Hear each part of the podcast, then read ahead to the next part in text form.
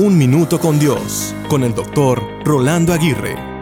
¿Cuántos no hemos escuchado la expresión que dice a lo hecho, pecho?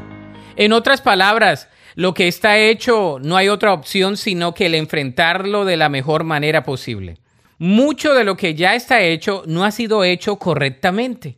Es decir, pudo haber sido una mala decisión, unas palabras inapropiadas en un momento inoportuno, una mala acción, una mala reacción, etc.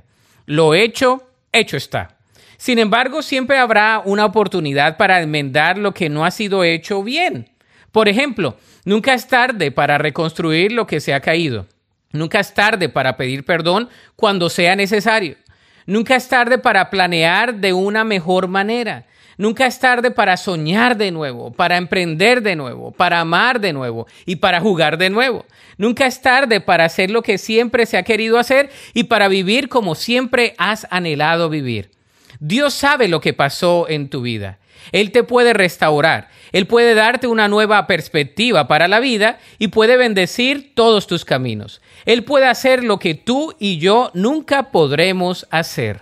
La Biblia dice en Isaías 43, 19, pues estoy a punto de hacer algo nuevo. Mira, ya he comenzado. ¿No lo ves? Haré un camino a través del desierto. Crearé ríos en la tierra árida y baldía. Para escuchar episodios anteriores, visita unminutocondios.org.